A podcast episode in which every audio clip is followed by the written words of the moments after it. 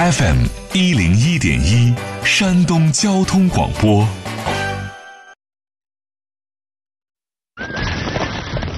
群雄逐鹿，总有棋逢对手，御风而行，尽享快意恩仇。享受人车合一的至臻境界，你首先需要选对最合适的宝马良驹。精彩汽车生活从这里开始，买车意见领袖，权威专家团队聚会团购买车，专业评测试驾，主持人杨洋为你客观权威解析。这里是购车联盟。妈，我回来了，赶紧去洗手，记得用肥皂。哎，这肉放锅里烫一烫就能吃了啊！等一等，还不行，烹调肉类和蛋类的时候一定要彻底煮熟。爸，我出去逛街啦。等一等，口罩戴上了吗？人群密集的地方一定要戴口罩。新型冠状病毒疫情可防可控，如出现疑似症状，请及时就医，减少外出，戴好口罩，做好防护。众志成城，抗击疫情。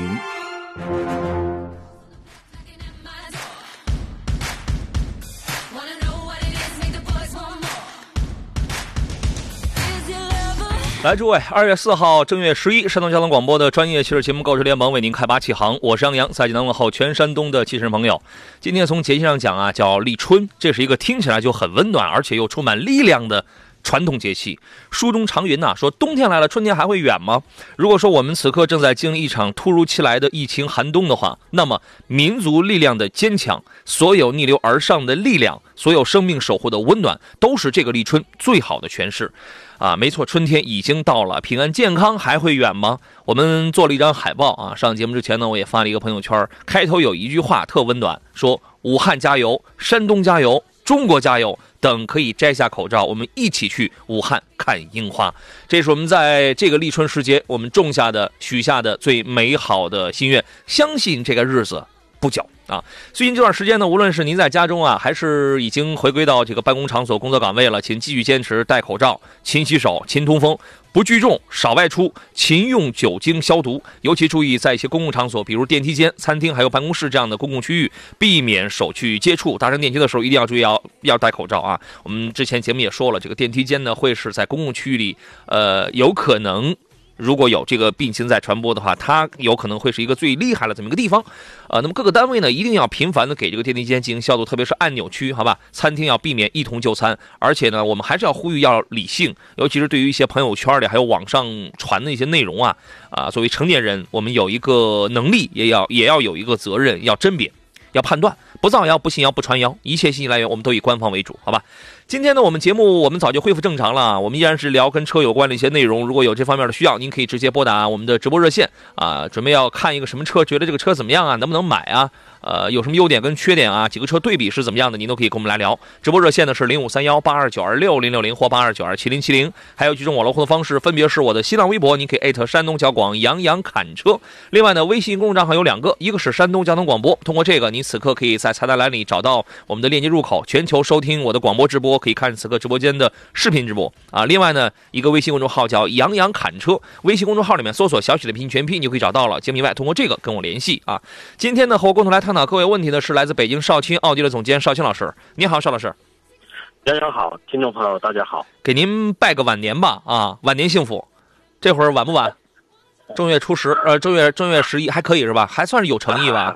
还还可以啊，勉勉强强算是有诚意。我听闻您的这个假期现在还没结束呢？没呢，我们得到真幸福啊！为什么呢？就是是全部都还没开工呢，还是？工人们都已经开工了，就您还休息呢？这这次呢是北京市政府给我们放的假，到二月十号。嗯，也就是说，在也是为了呃给社会多做贡献吧，也是去减少这种这个人员集中啊。所以北京的几乎所有的这些，像我们维修店了，一般所有的公司的，几乎都是二月十号正式营业。没错，这个时候呀，我觉得对于一些汽车行业的从业者而言呢，在家里好好的。我估计天天睡觉，天天玩啊，这个肯定就是不现实。也玩够了，也睡够了，是吧？这个，哎，琢磨琢磨修车的，琢磨琢磨什么新技术啊，这搞营销的这个琢磨琢磨，今年我们干点什么，对吧？我觉得有这么一段叫。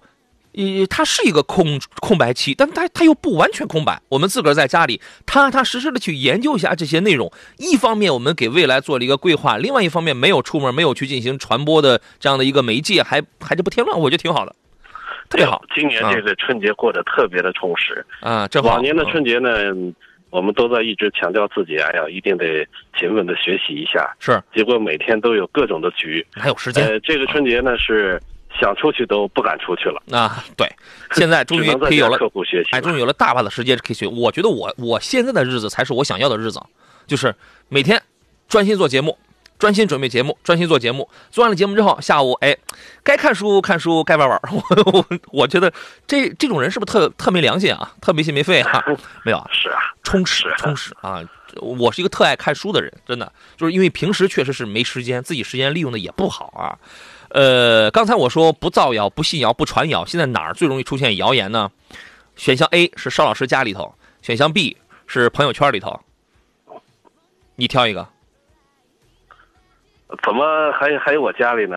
有，你们家里最大的谣言就是说你是最帅的。杨洋家里 没有这个选项，这个呃朋友圈里啊，我看到那就是呃陆陆续续有有的时候就是我们都会在一些家长群里嘛，对吧？我们我们家里的父母长辈，你你有的时候，哎呀，他们有他们就问，哎，是不是这么回事？No No No，不是不是。然后你就需要不停的跟他们去那个解释嘛啊。然后呢，确实在这个朋友圈里边，关于这个新型冠状病毒的有那么几个谣言啊，我觉得大家还是要注意甄别，要千万要这个小心的啊。呃，第一个就是说这个板蓝根加这个熏醋呢，可以预防新型的冠状病毒，这个不太靠谱啊，这个。嗯。我就告诉你，这个它它它它是个谣言，好吧？没错，其实这个我也每天在关注这些啊，呃，因为我们平时自己的这个微信群也很多，嗯，尤其是类似于什么学校家长群了，呃，社区群了，嗯，各种的这种不靠谱的群，群里边各种不靠谱的人在 发各种不靠谱的这个内容啊，其实他们也挺热心的，只不过信息来源不对啊。他的标题呢是为了吸引大家的眼球，没错，其实那个东西呢就是内容就是生套上去的，对。非常不对啊！我们这样，我们先把这几个谣言啊，先这个说完，然后咱们再说这个车的事儿。因为不说完，我老觉得心里跟个事儿似的，你你知道吗？板蓝根加这个熏醋啊，是无法预防这个新病毒的。而而且这个熏醋的时候啊，它那个醋酸到空气当中，还会刺激你的呼吸道，反而让你不舒服。怎么科学防控呢？就是吃药遵医嘱。别没事就去吃药去啊！开窗勤通风，保持室内空气良好就 OK 了。还有一个谣言，可能大家在刷抖音的时候也看到了，有有一位大哥，然后开一车戴了十层口罩，啊，这个谣言就说了，口罩得多戴几层才管用啊。大哥，你你你这呼吸还好吧？是吧？这是谣言吗？这个是，只要正确的佩戴合格的口罩一个就可以防护病毒了。那你这里边有有这么两个关键点啊，第一，你得戴合格的口罩。对吧？日常防护你佩戴医用的外科口罩就可以，但是 N95 的口罩防防护效果它会更好一些啊。第二一个，正确佩戴，戴之前先洗手，拿出口罩你得先分清正反啊，正反里外啊。然后呢，尽量不要碰它里边。佩戴的时候把口罩拉开，紧紧贴在这个面部，鼻夹不要用力的捏得太紧，你贴好了就行了。呃，也也也还有个谣言三是用了七天的 N95 口罩，用吹风机或酒精消毒可以接着用。哎，你觉得这个对不对？不对，为啥？呃，首先呢，这个口罩的结构，如果用吹风机了、用酒精了，在这浸泡过以后，我觉得这个口罩的防护效果会变得很差啊啊，就是主要是影响它的这个使用期限，影响它的这个对影响结构之后，然后就影响它的这个 使用效果啊。你知道这个延长使用期限呢？它指的是一次佩戴不取下来去接触不同的病人；有限重复使用指的是在满足一定条件下可以重复用一定的次数。如果厂家没有做特别说明的话，一般不能超过五次。啊，所以说，嗯，你就你就明白了啊。呃，谣言说就是你用了七天，你长达七天，其实这属于是严重超过了使用的限制。然后你用吹风机或者酒精，你去酒精你可以轻微喷一点，这个没什么问题。你用吹风机的话就。破你就破坏了，它压根它就不保护了，好吧？还有谣言说嚼大蒜、大蒜瓣或者喝大蒜水可以消灭啊，这个明确的告诉你，它只是一种食物调味品哈。呃，不仅不能让你保持口气的清新，关键是这玩意儿它也没用，你知道吗？哈，它是没有用的啊。还还有一个还有还有一个谣言特别厉害，特别厉害，就说这个喝高度白酒可以抵抗新型冠状病毒，我们有我们有人曾经一度相信了这个事儿。你我每天都在信这个啊，你是打着这个幌子吧？哎呀，是过去啊，家里人老管啊，我们每天呢晚上跟我的小舅子俩一起就要这个共同抵御一下病毒，抗病毒，抗病毒是吧？来干了 啊！你先抗了这一杯，我你你抗了，我随意，是吧？这个呃，高度的用完了，我们也多喝点低度的，也应该能起到一定的效果。喝多点就是了嘛，是吧？对啊，行，这是开玩笑。哎，反正扫风也听不到这段。这个，但是不得不讲，这个事儿听起来挺可乐的，但不得不讲，它是个谣言，它是个谣言啊！如果你要进行消毒的话，你你得用的是百分之七十五浓度的这个酒精，这个这个高度白酒，人家专家说了不不大行。还有一个谣言跟这个是同时，就说服用维 C 可以预防这个病毒，你觉得这个是真的吗？这个我就不懂了，我觉得不应该。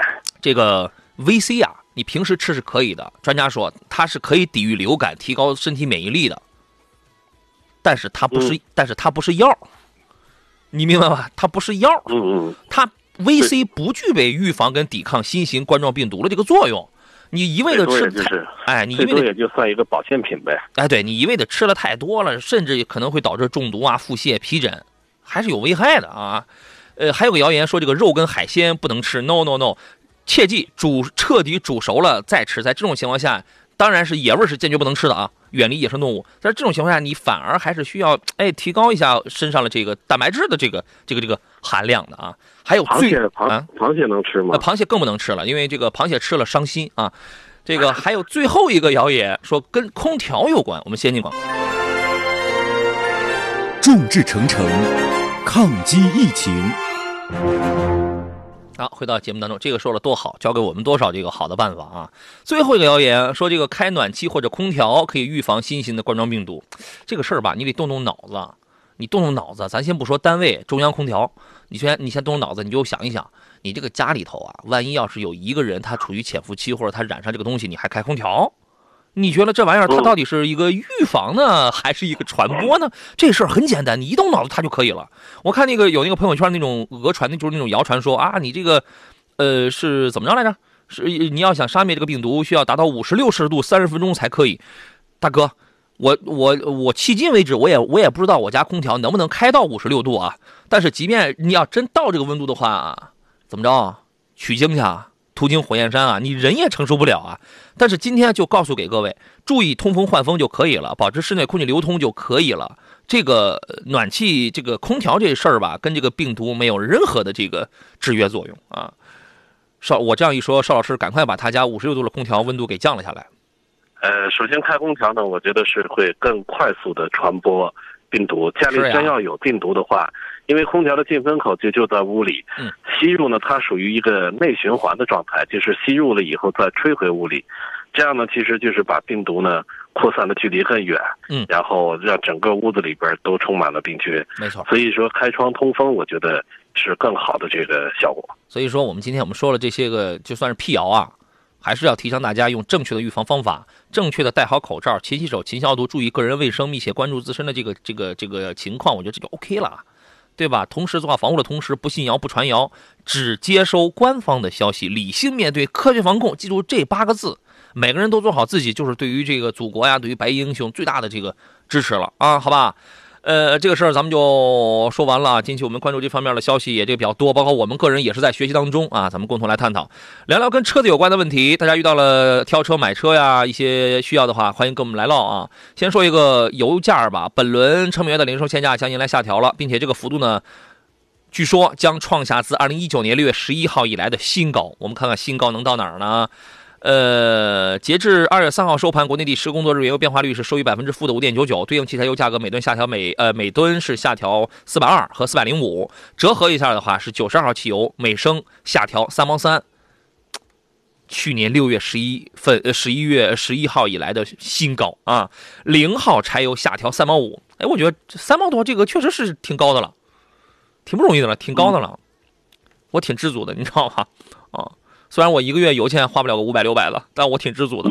人家油，人家油跑了多的呀，对吧？人有人有那种大车跑了多的，一个月光油费就得省六七百呢。有人算过啊。那么下一个计价周期呢？呃，原油变化率或依旧处于低位，不排除二月二十八号晚上二十四点，国内成品油价格继续下调的可能性。怎么样？立春了，这天这是给我们不断带来希望的一些好消息啊。呃，彭小仙说：“杨，麻烦咨询一下，次世代的马三怎么样？就是你一你一叫这个次次世代吧，我觉得这名字还挺大气的。比如说，就是詹姆斯二代马三啊，亚历山大二世马三，嗯，奥斯特洛夫斯基马三是吧？这名字听上去挺硬朗啊，你知道吗？”说前天呢订了一辆两点零的顶配加选装，本来想买速腾旗舰，结果济南所有的 4S 店都不卖给我，为啥？说怕车来了不买，所以他们只卖低配车。我觉得一汽大众真是店大欺客，哎，这个是为啥？他们为什么会觉得来了不买呢？是说现在到店里去买的人少，还是说，啊，你订的那个速腾旗舰，说实话确实也没大有人买。但但是你可以交钱啊，你可以先交上钱，他们不就进车了吗？啊，这个问题，邵老师你怎么看？我觉得，首先他选的是应该是马马自达三那个昂克赛拉，对，是这车吧？对的，你看他买什么他都买顶配。嗯，要买顶配的话，顶配的是二零二零款，我估计他是是不是是将近十七万这一款啊？现在有现在有优惠吗？指导价是十六万多吗？好像是。十六万多，那办齐了，估计优惠完了办齐了也得十六七万。嗯，这个价格区间是，我觉得嘛，如果他是年纪要相对要年轻一些的话，我觉得选这车没问题。嗯，二点零自吸的，虽然说动力比起现在主流的二点零 T 了、一点八 T 了，嗯，这动力可能稍差。嗯，但是呃，六速现在六档手自一体的这个变速箱还是比较稳定的。嗯，我觉得这个车呢也是。呃，虽然说比起现在最时尚的车型稍差，但整体来说，我觉得也不算过时。嗯，呃，算性价比比较高的车型。只是买顶配呢，我觉得有点有点那什么了，有点浪费了。嗯，买个中等配置就可以。我估摸着他买速腾旗舰那个不卖给他，也是担心他这个弄了个顶配车，本身也没几个人去买那个顶配，对吧？这个马马三呢，呃，最早上来的时候，我是跟思域对比着开的。它呢开起来不如思域有乐趣，为什么呢？思域是赤裸裸的，你想怎么开你就你就怎么开，你你你你就你就一上手，你会觉得除了起步动力差点，除了后悬架动力呃这个后悬架软一点之外，呃除了开快了有有这个侧倾之外，在非改装的这种前提下，你想开你想怎么开，它就它就直它给你一个直接的这种反馈。马三呢，它是会给你一些个辅助纠正，比如说它的那个 GVC 动态矢量控制系统。啊，我同样两个车，我在开快的时候，思域就侧倾的不行不行。但是马三这个呢，它就给你起到一个既起到一个车身稳定系统的作用，又给你一个自动收油，然后你出弯的时候又给你来来一个百分之多少的一个自动补一点点油，它就是它是一个电脑干预，你知道吗？但是话说回来，这一代马三我最看不上的是什么呢？原来是多连杆的独立后悬架，这就你看了这个二零二零款换成了扭力梁的非独立后悬架，这是成本上的缩水。带来的也是操控性跟舒适性的丧失，可能你会觉得它还是有操控性，还是有舒适性，但是比不了原来的用多连杆独立后悬架的那个时候了，啊，因为硬通货它是摆在这儿了啊，所以我觉得呢，呃，除非你很喜欢这个车，不然的话呢，我觉得你好好开一开，尤尤尤其你得让后排就是就是坐上人之后来感来来来感受一下。这个扭力梁的非独立后悬架呢，确实在舒适性，在这个操控性上。是要打很大的这种折扣的，呃，你你在前排开车有有你能感觉到，但是最明显的是后排的乘客，啊，呃，我觉得这是一个成本方面的缩水，你自个儿琢磨琢磨啊。平安师傅说降价嘛，今天刚加满油啊，加就是就是降那三毛三吧，有的时候也抵挡不了你的那个奔跑的脚步啊。你有的时候你加油哪能全都趁着降价的时候去加去，好事都一家的呀。有这个呃有这个返程计划的朋友啊，了解最新路况的话，您可以发送“路况”两个关键字到山东交通广播的微信平台，或者呢说是这个呃拨打我们的四零零六三六幺零幺幺。我刚看了一下这个天气啊，这个明后天呢，据说山东是有雪的，节后第一场雪可能会下在呃，比如说是这是半岛跟鲁东南地区，天气阴有小雨雪转多云；鲁西南地区天气多云转阴有小雨雪，其他地区基本上都是晴转多云，然后刮点北风。啊，风力可能还稍微大一点吧。北风半岛地区五到六级，阵风七级，啊，当然它会有一个转转弱的这么一个过程。风力咱们就不看了，这个这是新春佳节之后的第一场雪吧？如果有返程计划的话，那么你更需要在路上要注意安全，好吧？啊，呃，我们说一下二零二零年的一个几个品牌的这个新车投放计划呀。我们之前在说，呃，因为二零一九年微寒，二零二零年呢，那么怎么来拯救呢？那一个最有效的办法就是出新品。越是在这种情况下，越得不停的出新品，是吧？二零二零年呢，开头我们遭遇了一场阻击战啊，所以说呢，今年可能后边呃有些品牌也会调整他们今年新品发布的这个原计划，呃，我们来看一下他们原原原来是怎么定的啊？这个我们看我们挑几个一二线的豪华品牌啊，全年度的新车战略来看一下。奥迪，奥迪呢将在今年啊，因为二零二零年将是奥迪的产品大年，它计划推出呃换代。中期改款、年度改款，还有几款衍生车型，差不多得超过十八款新车型，我们统称叫新车型。其中比较重点的是 Q7 和 A4L 的中期改款。啊，这个应该是这个礼拜还是下个礼拜，大家就能二二月八号左右就能见到新 Q7 了。A6L 有一个年度改款，CDK 有一个国产 E Trim，Q 三 Sportback 这个昨天我们也这个说过了啊。这里边有没有您觉得这个特别期待的，邵老师？呃。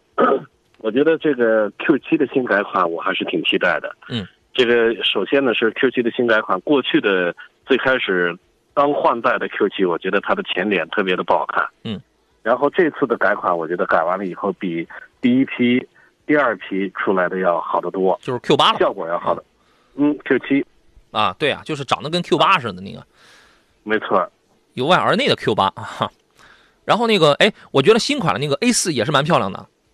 嗯，是，对吧？也是一款，而且现在奥迪 A 四呢，这个整体的一直以来吧，就作为家用来说是性价比非常高的车型。嗯，它的价格呢虽然是 B 级车，但是这个价格已经跟这个大众呢都已经有竞争了，马上是二十来万啊。当然，这个新车出来可能没这么便宜了啊。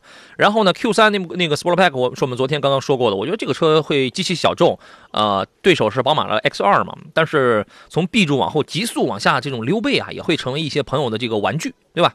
呃，再说这这是奥迪，宝马呢？宝马宝马集团呢把这个二零二零年呢定义为叫新能源车之年和品牌之年。结合我我们昨天说的，宝马要推它旗下，呃，对标奔驰 EQC 的那款 i 叉三。那么这是首款纯电动 SUV，那么你就知道，哎，二零二零年对他们来说叫新能源车之年啊！新车由纯电动 i 叉三领衔，计划在年内呢，就是在咱们中国要推出十七款新产品，同时继续推进二加四的中国战略落地。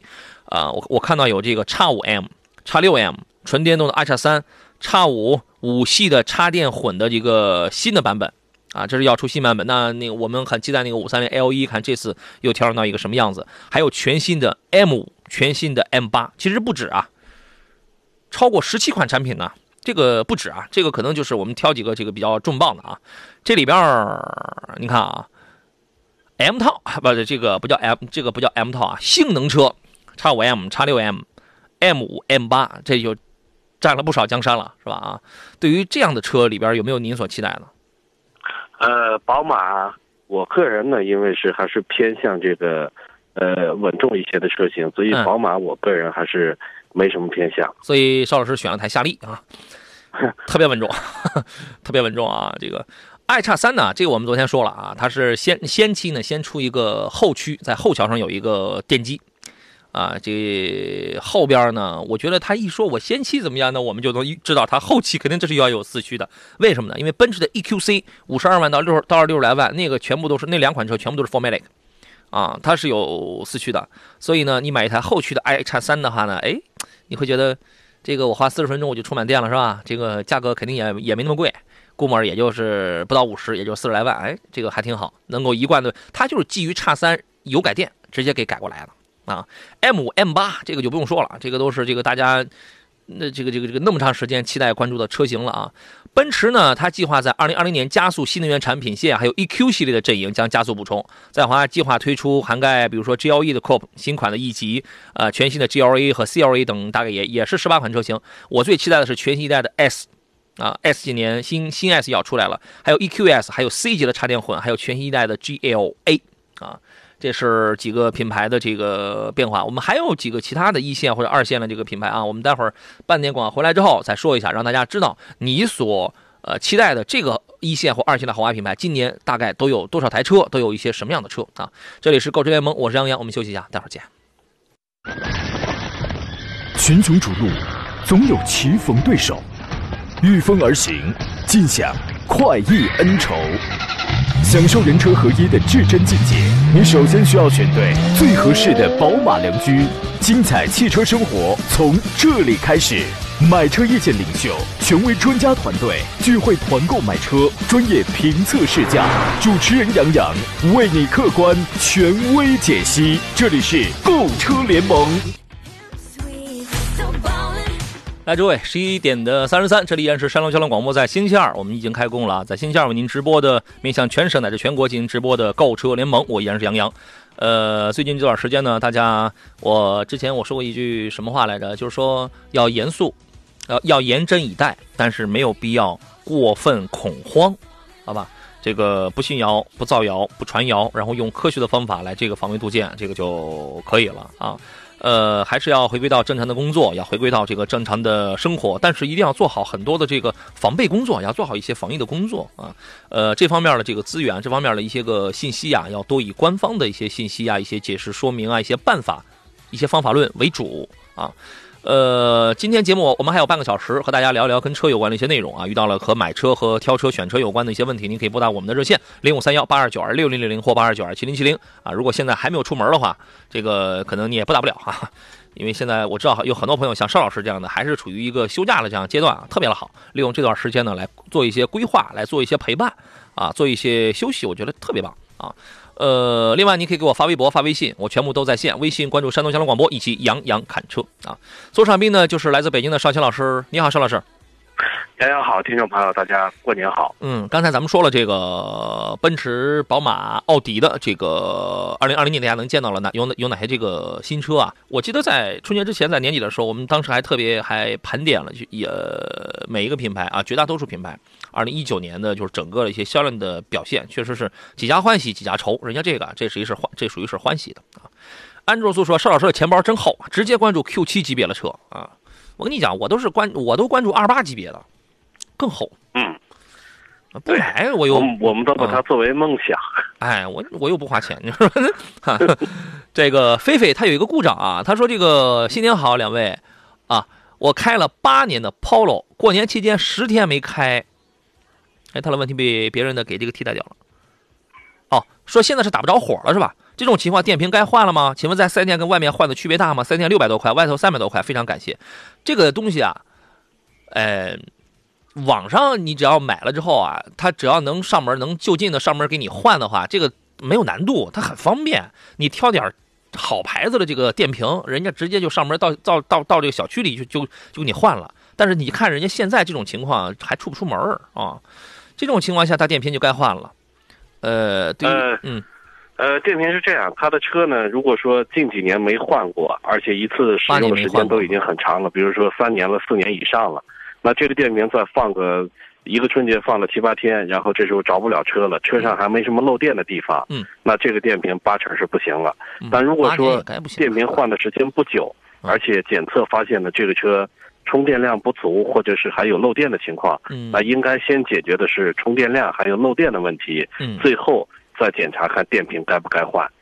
呃，如果是已经该换的电瓶，一定要买大牌的。嗯，所谓大牌的呢，就是常见的这个几个大品牌。嗯，呃，千万别图便宜，因为正品的这个电瓶呢，它一般的差价很小的。对呃，你千万别图便宜，图便宜和你怎么就买到了翻新的蓄电池？那这个使用寿命会非常的短。对我，我我觉得通常用的呃，博士、瓦尔塔、骆驼这些可以吧？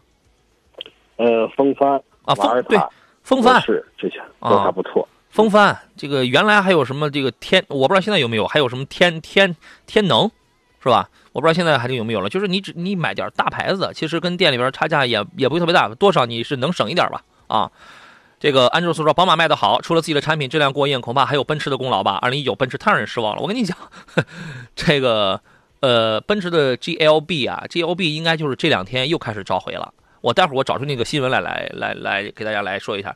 他召回他是为啥召回呢？他之前他上边他就召回过一次了，对吧？这次又召回是因为什么呢？大概是后排座椅脚垫下边没有给留出走线的孔，就是说你那个滑轨，你要是来回滑这个座椅的话，会摩在地下会摩擦到那些线束。如果摩擦到线束的话，直接就会影响你的车辆，比如那么车门、车窗，还有些什么，就是那些功能。这不这不都是些低级错误吗？这玩意儿也太低级了，好吧？你这个没打孔，没这个没走孔，这个啊，待会儿咱们再说吧。先来接通热线上的这个张先生，他的买车提问啊。你好，张你好，张先生。哎，你好，杨洋，新年好。你好，过年好。呃，您拜个晚年。赵老师，过年好。嗯。哎，谢谢，过年好。是是这样，杨洋，我那个请你和邵老师帮我参考个意见。嗯。那个过年这不在家闲着没事儿，我想换台车。啊，研究起车来了。我现我现在。说，我主要想问问那个途安 L 现在这个。啊，是我看网上有消息说还要出新款。哦，然后关键现在是二零一八款，二零一八款的话，现在我拿不定主意，这个到底是六座还是七座。啊？七七座是为什么呢？七座因为它中间这个三个中间这个座椅，它三个是单独的，单独的你说平常说实话坐的时候吧，因为它。一个座椅单独一个人就是坐着是挺规矩的，它不像那些，嗯，原先这些车咱后排座椅是连起来，它可以伸展一点，嗯，所以我我就觉得这一块肯定从我说性，你万一有胖的有瘦的，你这样坐上肯定是不合适，嗯嗯。当然我现在其实说咱有六座是没问题，但它这个图这个车是二加二加二这样排的，我觉得反反反正也也是行，那样，呃，实车我是现在因为。也去不了看，但是我在网上看车，我觉得行。还有我纠结的一点，就是那个什么，它这个它这个七速干干式双离合是吧？嗯嗯，对。对，我就 DQ 二百，原先有一点八 T 的，现在都是一点四 T 的，所以我就纠结在动力跟离合器双离合这一块。嗯嗯，明白了，明白了。呃，这样问你两个小问题啊。第一就是你的你这个车买回来之后，你的家庭成员是一个什么样的状态？你就就是你请描述一下你的一个正常的使用的状态啊。我家庭刚好就是六个人嘛，六呃六个人呃，基本上有没有那种特别小的小朋友啊什么这样的？嗯，都上学了，都一二年级嘛。啊，那那就说不需要装安全座椅了。对对对对对。啊，家里边六个人，家里边六个人的话，基本上，如果如果如果是我的话哈，我这个出门啊，我会选用一台七座车，因为七座一是六个人坐着舒服，二一个呢，我我放东西也方便。相对来说要这个方便一些，反正后备箱都是都是一样的。这个我是这个我是考虑过这个七座车，七座车现在就是说太大，因为我这个停车位现在就是说停这个大七座车。我原先我单位有 G L 八，我是开 G L 八，那我是不太方便。我出去啊，有时候确实是不太方便。但是这个车我我还当时看过那个夏朗，嗯嗯嗯，那夏朗的话就是说。我觉得本身这像这种车吧，我觉得是过度的，我没有必要花二十多万钱去买这么一台车。我等孩子再长一长，因为这个车吧也就四五年，还会再换。嗯，明白。嗯，我只只是考虑暂时。那你现在，我给你打断你啊，你现在是不是担心两两个问题？第一是你担心这个途安你那个车位不好放，第二一个问题你是还是在犹豫到底买六座还是买七座，是吧？呃，我现在担心的途安，我这个车位是可以啊。因为途安是这个，不管是六座、七座车，它外尺寸是一样大的啊。对啊。呃，一个是六座跟七座有点纠结，再一个就是它的这个双离合。啊啊，对对，刚才我要我要问的第二个问题就是就是说我那个我刚才我忘问了，我要我准备要问的第二个问题就是说你的呃行驶的这个状态是不是堵车什么特别严重啊什么那样的？呃，还成，因为在青岛这地方，我在我是青岛即墨地区的，这个地方咱是老乡，我估计你应该知道。你也不不算是很堵，我怎么记得很堵？搬高峰的时候吧。啊，行，呃，其实这个问题倒是也也不难。邵呃，我我们先听一下这个邵老师，您的意见是啥？呃，也就这个先生选车呢，第一是家里边的家庭成员呢是六名家庭成员，然后选择的座位呢至少得六座。第二呢，车长还不能太长，可能家里的车位在停放的时候有局限。那要这种选的话，我觉得像途安四米五几的车身长度能够达到六座的这种车确实不多，而且途安呢也算是一个性价比比较呃比较高的车型。嗯，呃，一点四 T 的发动机，我建议啊，把家庭成员一起带到四 S 店去试驾一下，把人坐满了，你感觉一下一点四 T 的动力够不够用？动力肯定弱，要肯，但是动力肯定弱，但是你看够不够？六个人的话，可能稍微差点意思。嗯，那么是呃，我们现在先不考虑他那个车位的问题，呃，因为他说了，第一，他车位是能放开；第二呢，他也没有选择这个其他的车。然后呢，我们现在就考虑一个，第一，他说那个双离合，双离合，我觉得是这个这样，呃，你去试驾，你去体验一下，虽然它在不停的在这个优化，但是你开起来就是在拥堵的这种路况下，你会感到有点轻微的顿挫。但我我的感受是，那种顿挫我是可以接受的，它不像原来第一代、第二代 DQ 二百的时候，那就是那种卡顿什么那种闯，我是接受不了的。现在已经优化了一些了。第二一个呢，关于是买六座还是买七座，邵这个邵老师，你他的家庭成员情况，你可以来这个分析一下。呃，我觉得要是这样的话，还是买七座的这个空间要大一些。买七座的，你感觉要更实用一些是吧？呃，空间不浪费。对，嗯，不，他这个这是这样，邵老师，他这个七座关键是中中间这排三个座椅，它是单个独立的，单个独立，它放上这样就很麻烦，这这很很难受。嗯嗯，你像人体格大一点的话，它给你局限性很大，它不像。我们平常这个轿车后边这，比方说坐三个人啊，它这一排是通的，是连着的。对，我明白你的意思啊。这样，我们先进广告啊。这样，两位先不要挂电话，我先进广告，回来之后咱们再来最终再来下个定论啊。FM 一零一点一，山东交通广播。哎，回到我们今天最后一段节目当中，呃，要解答这个张先生这个问题呢，我觉得强迫症可能得犯了，就是说他三个座椅它都是独立的。你要么呢，我得把三个这个后背的倾角，我得全调的整整齐齐的啊，这个叫一家人整整齐齐的。你是什么坐姿，我也得是什么坐姿，不然你横七竖八，你弄得跟个钢琴键、白键跟黑键似的，你可能心里头看着是不是就这个不太舒服？张先生平时生活有强迫症吗？那个那个还不至于啊，我理解你说的这个意思。然后然后还有这样。呃，你呃，杨洋，还有那个呃，我朋友啊，买了一台那个吉利嘉际，嗯，我觉得这个车，我觉得是不是性价比各方面应该是比途安 L 是要好的。这个车性价比高，是个什么四十八伏的轻混，好像是啊。那买的是一点五 T 的那个，哎，呃，我们一个一个说啊，我我我先说你你的那个呃中间那仨座是这个就是调整的角度方式不一致不统一，对吧？嗯，这个问题我觉得不是问题。你不是大不了不是那个意思，洋洋啊，是这样，因为它后边三个座椅是独立的，独立的就是说你就是相当于一个萝卜一个空，对，然后你有这个人坐上之后吧，他有个局限性，他就得坐在这个座椅里边，他想斜着点，比方说想坐的居中一点还不行，没事儿，他哎，没事儿，他是这样，两个座椅之间的它是它是有缝是吧？嗯，但是那个缝小，人这个后背人这个宽着呢，你就那点缝没事儿。啊哈哈哈！不要紧，不要紧，你这 没事。但我觉得，我觉得这个车六座的后排空间、第三排空间是要比第七座的呃那个那个七座后排空间是要大。因为途安 L 的六座，它的整体的车长要比七座的要更长一点。哦，六座还长是吧？六座的长，但是也那也没长很多。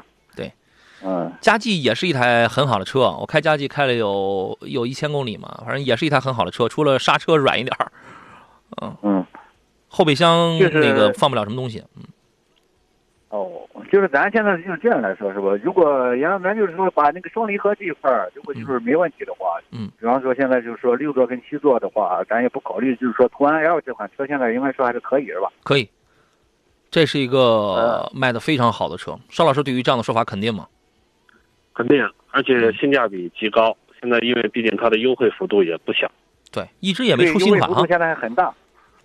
对，一直也没出新款啊。嗯，我为什么推荐七座呢？其实有有，嗯，您说，邵老师，我这儿还有一个原因，六座的和七座的，当把第二排和第三排全部放倒的时候，您会发现一个问题。嗯，七座的呢，这个它是一个大平面。嗯，六座的呢，这个第二排座椅中间有一个大的空档。嗯，嗯，在放置物品的时候，您会觉得这个七座呢，尤其座椅放倒以后，它的空间。更好用，对，其实七座的它那个独立的这个座椅啊，有人反而会更喜欢。你比如说，我要我要拉点长条状的东西，我不用一下子把那仨全都摁倒啊。我我我摁倒一个，我那边我还能坐人呢。这个这个算不算叫人货混装啊？啊，就那就那意思。不能，这个毕竟不是偶尔拉一次 货。行行行，嗯。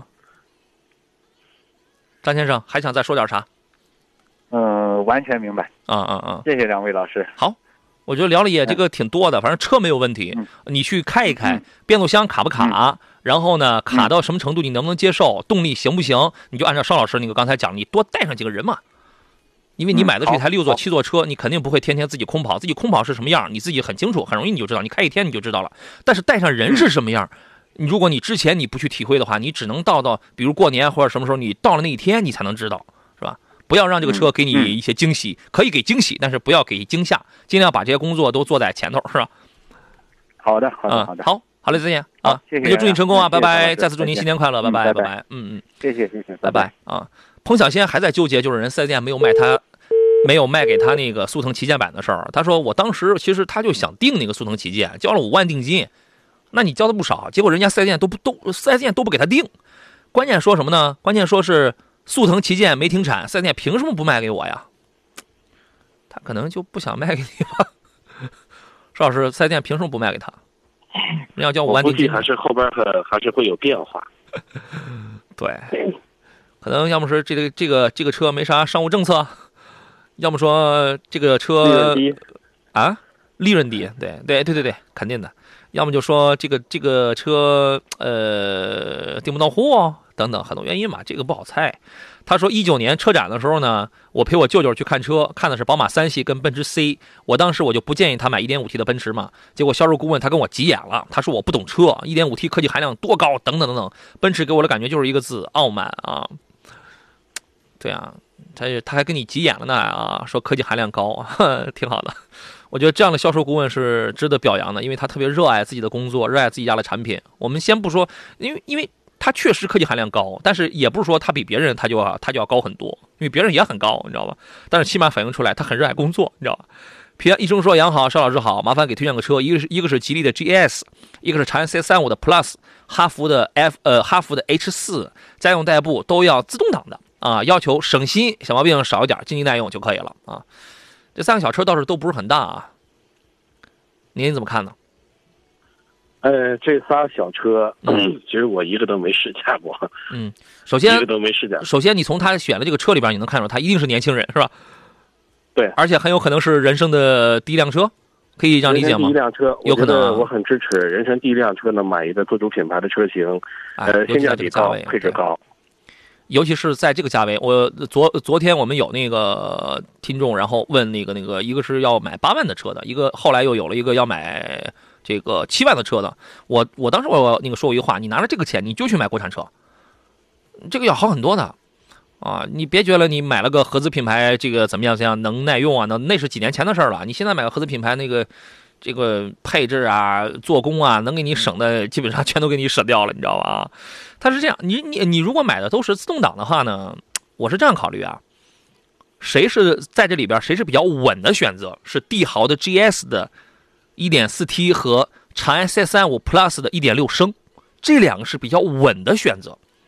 为什么这样讲呢？1.4T 的吉利这个发动机啊，呃，它很稳定，然后呢配的是一个八档无级变速，这个变速箱也没问题，你知道吗？长安呢有 1.4T。这个发动机蓝鲸动力，这个发动机是英国研发中心给给这个设计造的，性能不错，动力不错，但是变速箱它用一个双离合，一点六的长安呢，它比较保守，一点六升的这个 Blue Core 的这个这个动力加爱信的六速手自一体动力平平，但它很省油，它没什么毛病，你知道吧？哈弗的 H 四呢，它是一个一点五 T 配一个七档的双离合，也是它这个变速箱的这个问题，再加上这个这个车本身也是比较的小。H 四的销量是在这仨车里边是最低的，所以我就觉得呢，如果是我的话，我给你两个建议：1.4T CVT 的 GS 和1.6升六速手自一体的 CS35 Plus，你在这两个里边你去挑一挑。如果说我们说到这两个里边了，我觉得从动力上去讲的话，GS 要更好一些，但是从嗯，空间两个也差不多呀，对吧？应该是差不多。CS 三五 Plus 显得要大一点，因为它是方方正正的，GS 有一点小溜背。这辆车我们还可以从哪儿？反正就配置上去，你去比一比，具体看你买的是哪一款，你比较一下配置。啊，我们这样说你应该是能听清是吧？就留就就就留这两个，好吧？光说杨哥，荣威的 R 叉八怎么样啊？邵老师先评价一下这个吧。荣威的 R 叉八，嗯，呃，也是恭喜你，也是没有试驾过。